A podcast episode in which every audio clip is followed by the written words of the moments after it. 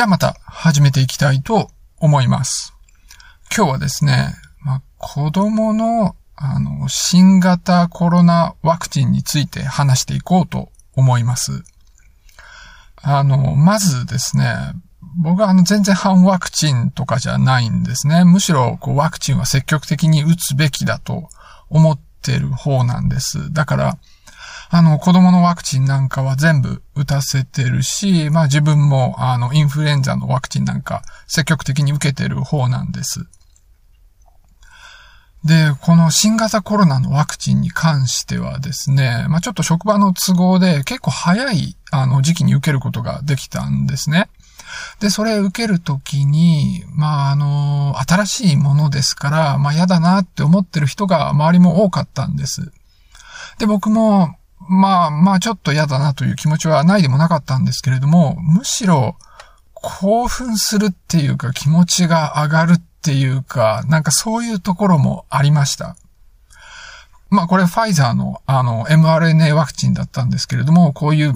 RNA なんかを打ち込んで、で、体の中でタンパクを作らしてっていうような、こう技術っていうのはできたらいいっていうのはもうずっと前からそういうアイデアはあったんですね。でも実用化されるには全然なってなくて、でもそれが気づいたらもう本当に実用化されていて、で、それをこう使うっていうのが、なんかちょっと興奮したんですね。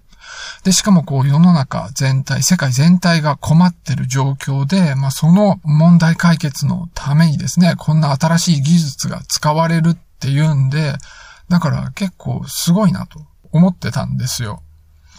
だからなんていうか、まあ科学の勝利っていう感じがしていいなって思ってたんですよ。でもって、まあ実際打てばですね、重症化リスクがかなり下がるっていうのが、あの、分かってますから、まあそういうものが使えて、やっぱそれは安心もあるわけですよね。で、そんな風に、まあ重症化する人が減ればですね、こう、もうこんな極端な感染対策とか取らないでいいわけなんで、もうマスクも外して、こう人と自由に会えてっていう、そういう日常がまあ戻るんだと思ってたんですよね。で、実際にアメリカとかヨーロッパっていうのはかなりこう日常が戻ってきていて、それでも人は死んでるんだけれども、こう社会のやり方としては、あまり極端に経済止めたり、こう人の交流止めたりするんじゃなくて、日常に戻していこうっていう感じで、まあ普通に人は生活するようになってきてるわけなんです。でも全然日本はそうじゃなくて、まあ結局、こう、なんかまだもうちょっと感染を減らした方がいいっていう感情の方が勝っちゃったんですよね。だから、まあ、うん、かなり失望してるところはあります。そう、だからこれはむしろこう科学が負けちゃったっていう状況なんで、なんかせっかくワクチン打ったのに意味ないじゃんってまあ思ってるんです。でもそう思ってるんですけど、でもやっぱり3回目は打とうと思ってるんですね。あの、実際にもう予約もしました。あと、2週間ぐらいで打つということになってます。まあ、とにかくですね、重症化リスクが減るんで、あの、大人はまあ絶対打つべきだと思ってるわけなんです。ただ、その子供に関しては微妙だなと思っていまして、まあそういうふうに思ってる人も結構いるんじゃないかなと思います。で、そうこうしてるうちにですね、ファイザーのワクチンが5歳から11歳に関しても、まあ、承認されたわけですね。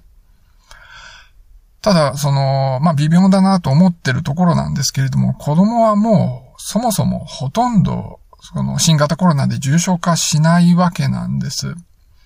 でもってこの新しく出てきたオミクロン株に関しては、このワクチンでの感染予防の効果っていうのがあるにはあるんだけれども、その最初言われてた90何パーセントとかっていう効果はないというところがあるわけなんです。で、一応承認はされたんですけれども、まだそれ、あの、実際に接種するのはスタートしていなくて、まあどういう、その政府としてどういうスタンスなのかっていうのはまだ出てきてないわけですよね。だからどれぐらい積極的に奨励するのかっていうのは、まあちょっとまだわかんないとこなんです。でもまあどっちにしても義務にはならないわけですよね。その大人に対してですら、あの、接種が義務っていう風になってないわけで、子供用はまあ、あの、絶対に義務っていう形にはまあならないわけなんです。ということで最終的にはまあ個人が判断ということになるわけでですね。まあそれでどうしたらいいかって考えてる人いっぱいいると思うし、まあ僕もそうなんです。で、今日はちょっとその辺のところをですね、話しながら考えていこうと思います。で、まあ、あの、その政府はですね、多分最終的にはまあ個人が判断してねっていうような言い方になると思うんですよね。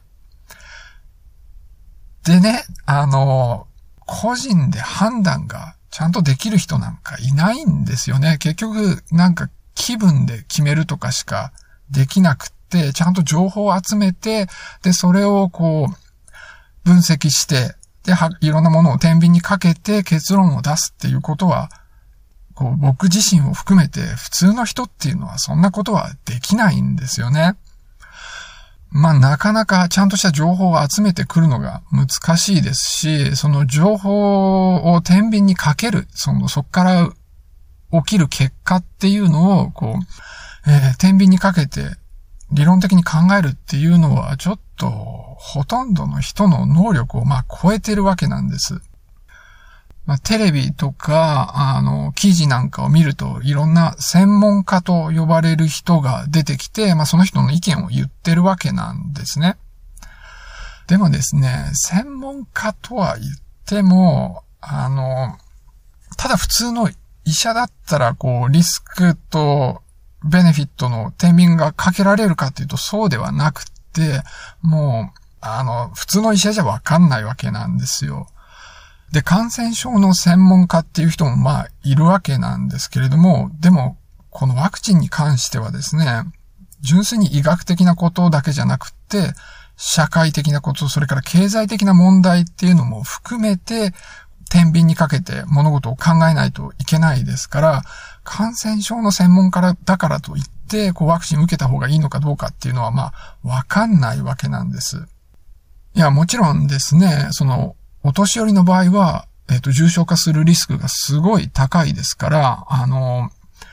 受けるメリットっていうのがすごく大きいんで、あんまりこう微妙なこと考えなくても受けた方がいいっていうのは、まあほとんどの人が、えっ、ー、と、同意するところなんです。まあそういう明らかなものであれば、まあ割と簡単に結論が出るわけなんですけれども、まあちょっとそこまで明らかじゃない場合っていうのはなかなか決めるの難しいっていうとこなんですね。じゃあどういう意見を聞けばいいのかなんですけれども、あの、たくさんの専門家の意見が集約されたのを聞くっていうのが、まあいいわけなんです。まあ専門家の中には、まあそれぞれいろんな考えがあるんだけれども、やっぱりこう、たくさんの人を集めると、その中心の、その、その重心のところにある意見っていうのは、まあ大体正しいことが多いというわけなんですね。で、どこでそれが見つかるかなんですけれども、まあ、一つは、その、国の言ってることですね。厚労省とかって、まあ一応、あの、専門家の意見をま聞いてるわけで、で、それもまそれなりに広く集めてきてるはずなんです。だからまあ、厚労省とか国が言ってることをとりあえず聞くっていうのは、それはいいことだと思います。ただ、その5歳から11歳に関しては、ま今のところ、声明がないという状態です。多分今その専門家会議とかでまあ決めてるところなんだと思います。で、まあ国の意見っていうのが一つなんですけれども、あとは、こう子供のことなんで、小児科系の学会の意見なんていうのも、あの、参考にできるところだと思います。あの、学会って、まあ、それの専門家の集まりなわけですね。で、学会のごく一部の人が学会としての意見を決めてるっていう場合も、まあ、たまにあるんですけれども、まあ、大体の学会員が納得するような内容にするっていうことが多いんです。だからまあそういう専門家の総意に近いようなものが、あの、出されてることが多いんで、まあそういうところを参考にするっていうのは一つの手だと思います。で、日本のその小児関係だとですね、日本小児科学会っていうのと、えっ、ー、と、日本小児科医会っていう二つがあるんです。で、どちらも声明を出してますから、まあ、そのリンクをショーノートに貼っておきます。で、どちらもまあ、おおむね結論は一緒なんですね。で、それをまあ、ちょっと話していこうと思います。で、どちらも書いていたのは、副作用っていうのはそんなにひどくないんだけど、でも確かにあるよと。まあ、そういう言い方をしてます。で、あとは、まあ、ワクチンとしての効果もあるっていうことも言ってます。でも、子供は、もともと重症化しないんで、大人に対して接種するときほどの意味がないっていうことも言ってました。ただ子供でも稀に重症化するんですね。リスクの高い子供っていうのがいて、まあそれは、あの、基礎疾患のある子供になるわけです。で、そういう子供に対してはですね、重症化を防ぐと期待されますって書いてあるんです。これは進めてるんだと思います。基礎疾患のある子供ですから、まあいろいろリスクがあるんで、主治医と相談しながら接種をしましょうと。そういうことが書いてありました。で、健康な子供に関してなんですけれども、えっと、意義はあると考えていますとか、実施することが求められるって書いてありました。で、これはですね、子供はさ、そもそも重症化、えー、しないのと、あと、だから大人でやるほどの意味はないっていうのと、まあ、繋がってないんですよね、この結論は。でもこの結論に対する理由っていうのもいくつか書いてあったんです。で、一つ目なんですけれども、稀に重症化するから、まあ、あの、ワクチンする意義があるっていう話ですね。でも、これっていうのは、さっき言ってた、その基礎疾患のある子のことをまあ言ってるんで、で、そういう子にはまあ進めますっていうことなわけです。で、それから別の理由としては、周りに広げる可能性があるというわけですね。子供が、えっ、と、新型コロナに感染して、で、それを周りの大人に広めてしまうということなわけです。だからワクチン打った方がいいよってことですね。でもそれってつまり、こう、周りの大人を守るために、まあ、ワクチンを受けた方がいいっていうような言い方なわけですね。でですね、その、小児科学会の方なんですけれども、声明の中でですね、子供のワクチンについて書くよりも前に、子供の周りの大人がワクチンを接種することが重要だってわざわざ言ってるんです。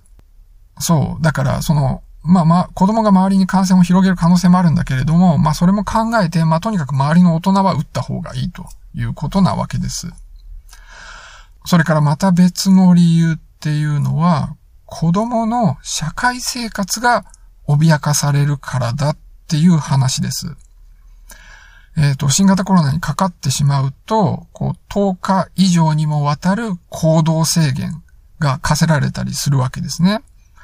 で、それからまあ、この、このコロナが蔓延している状況だと、子供の日常的な生活や環境がまあ、奪われてしまうわけなんです。だから、その、まあ、感染を防ぐ効果もある程度ワクチンにはあるから、感染を減らすことにつながるんで子供も打った方がいいっていう、まあ、そういう趣旨なわけです。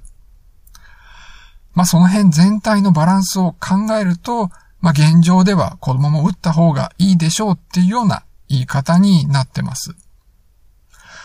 まあ、あとこれらの学会がですね、言ってたこととしてはですね、あの、子供用のワクチンっていうのは量が違うんですね。確か大人用の3分の1だったと思います。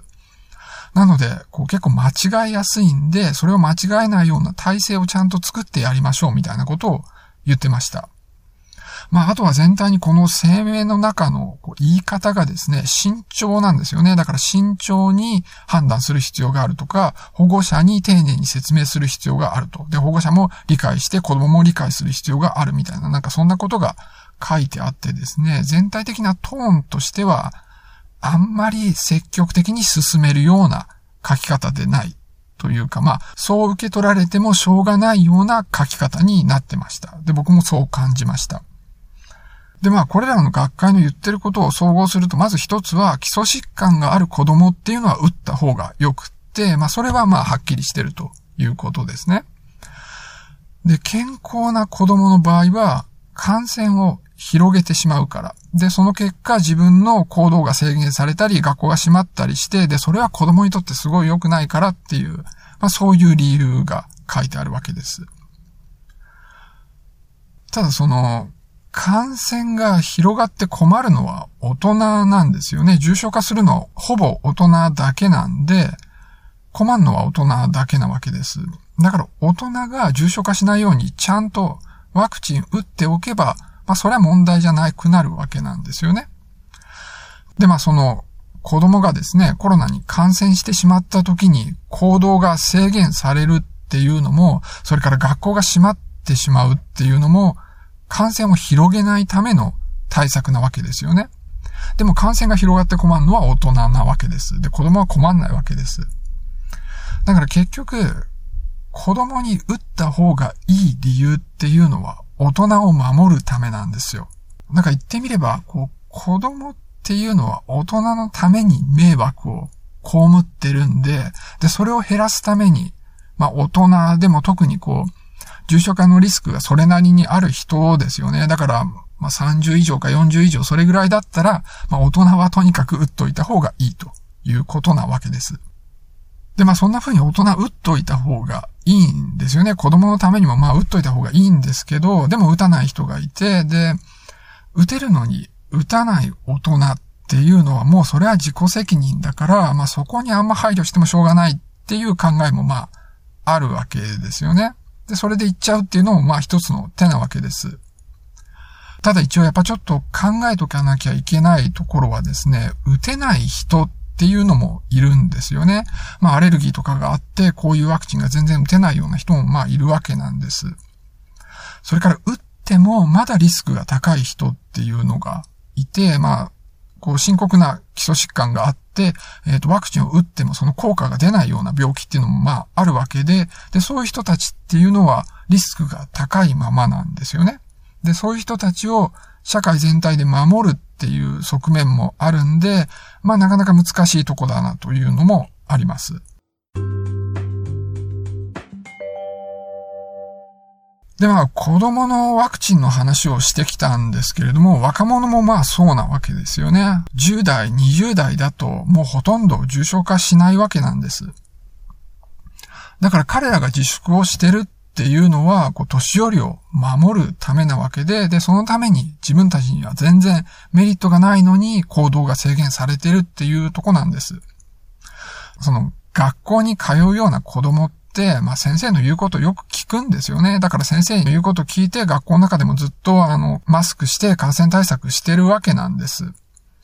で、若者も、まあ大部分は、こう、世間の言うことを聞いて、えー、割とおとなしくしてるわけなんです。でもやっぱり一部ですね、こう遊んでるのがいるんですよね。で、そういう人たちに対しては、まあすごく非難する人がたくさんいて、テレビなんかでもまあ非難してるわけなんです。で、やっぱそういうのっていうのは、非難されて当然って思いますか？どうですか？僕はですね、それを非難する気にはなれないんです。いや、まあそういうふうに遊んでる、こう、若者がいてですね、近寄っていこうとは思わないですけどね。そのもちろん、こう、こっちが感染すると生活困るんで、こう、一緒に遊ぼうとは思わないけれども、それを非難する気にはなれないんですよ。その、例えばこう、非難をしてる年寄りがまあ、いるわけですよね。でもそれって、こう、自分に利益があることで、でも、その他人にはむしろ損失があることをその他人にやらせようとしてるわけですよね。で、そういう時って、下手になってお願いするもんですよね。例えばですね、大変申し訳ないんだけれども、1万円くださいって言って、ダメって言われたら、